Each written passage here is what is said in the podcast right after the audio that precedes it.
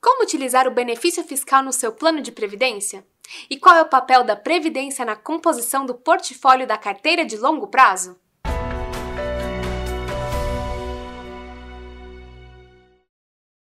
Olá, eu sou a Dani e estou aqui para apresentar o seu boletim de investimentos Visão Prev do mês de abril. Com a retomada parcial de vários serviços, voltamos a gravar o seu boletim na sede da Visão Prev, mas sempre respeitando todos os cuidados e diretrizes de segurança e prevenção contra a Covid-19.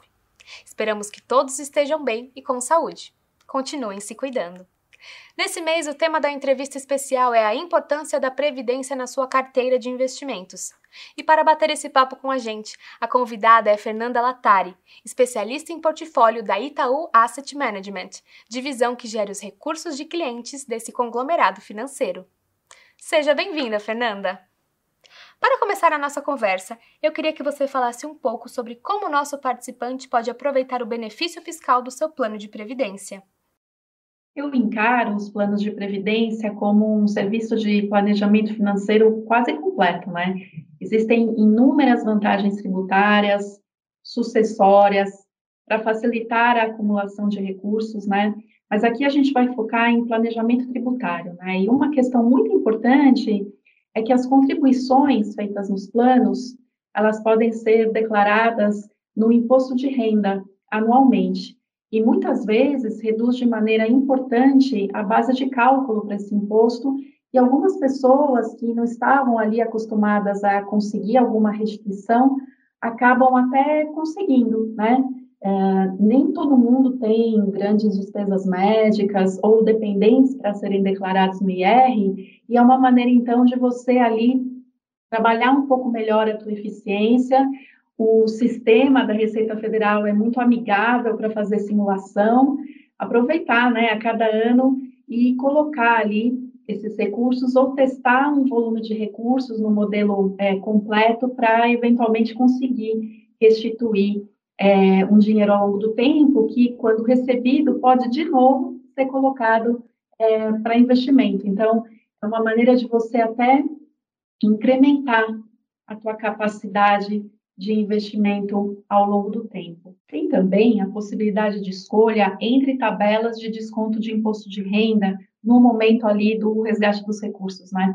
A tabela regressiva, que vai tendo alíquotas cadentes, se você ficar ali 10 anos no investimento, você pode chegar a um desconto de uma alíquota muito baixa, ali de 10%, e também a progressiva.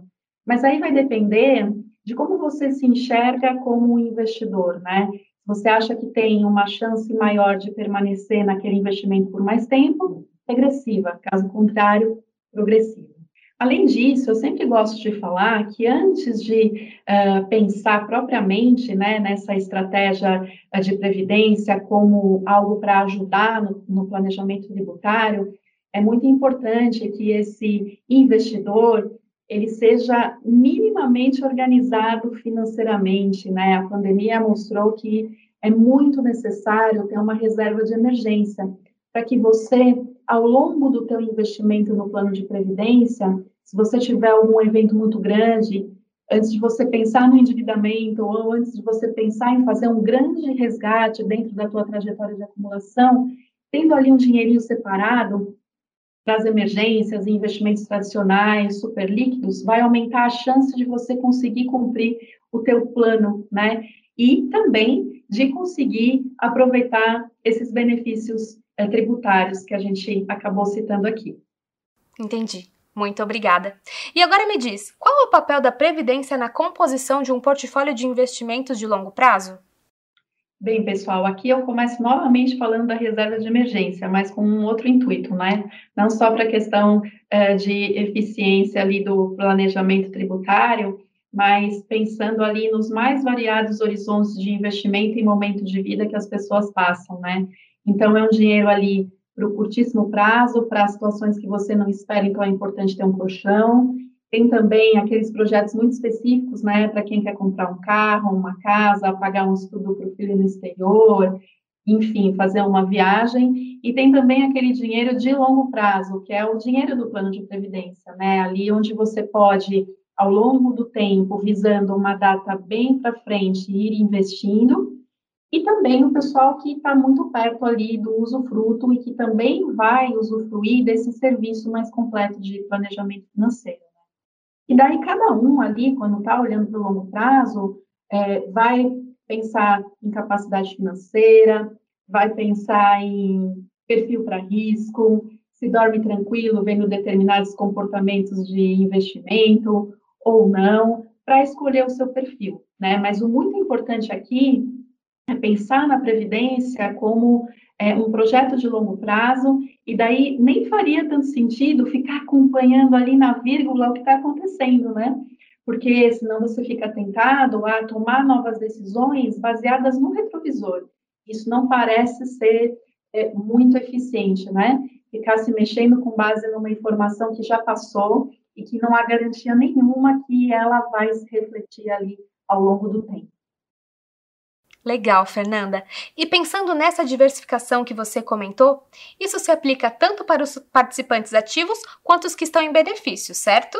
Claro, essas dicas são super importantes também para quem já é assistido, né? Todos nós temos que tomar decisões financeiras a cada dia. Então, é muito importante que essas pessoas elas entendam o seu momento de vida, a sua capacidade financeira, estejam confortáveis com o perfil de risco investido, Afinal de contas, a cada retirada você vai estar realizando a rentabilidade.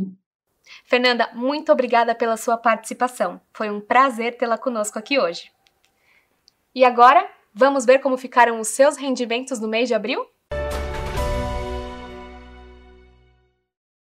Sobre a rentabilidade de cada perfil, o super conservador obteve um resultado no mês de abril de 0,22%. O retorno do conservador foi de 0,64%. Já no perfil de investimento moderado, a rentabilidade foi de 1,01%, enquanto o agressivo apresentou um retorno de 1,20%. O agressivo renda fixa a longo prazo obteve um retorno de 0,43% no mês. E para saber a alocação dos perfis e a rentabilidade acumulada em 12 e 36 meses, é só acessar a página do boletim. No seu e-mail, você também recebe a rentabilidade obtida. Agora vamos falar um pouco sobre como os cenários nacional e internacional refletiram nos seus investimentos. No Brasil, a vacinação contra o coronavírus segue avançando Embora o ritmo de contágio tenha desacelerado, os números de abril ainda refletem o mês mais letal desde o início da pandemia. O impacto econômico da segunda onda está mais moderado do que o observado anteriormente. Parte por conta da manutenção dos serviços essenciais abertos e parte por conta da extensão do auxílio emergencial. De acordo com o relatório Focus, de 30 de abril, é esperado o avanço do PIB de 3,14% em 2021. A normalização da taxa de juros segue em linha com o avanço da inflação no país. O mercado acionário apresentou valorização e as curvas de juros apresentam redução em abril.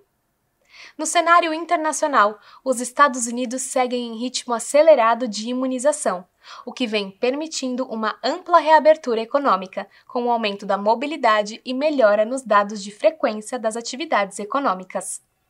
Na Europa, a reabertura econômica segue em passo acelerado e deve impulsionar o crescimento econômico da zona do euro, especialmente a partir do segundo trimestre do ano.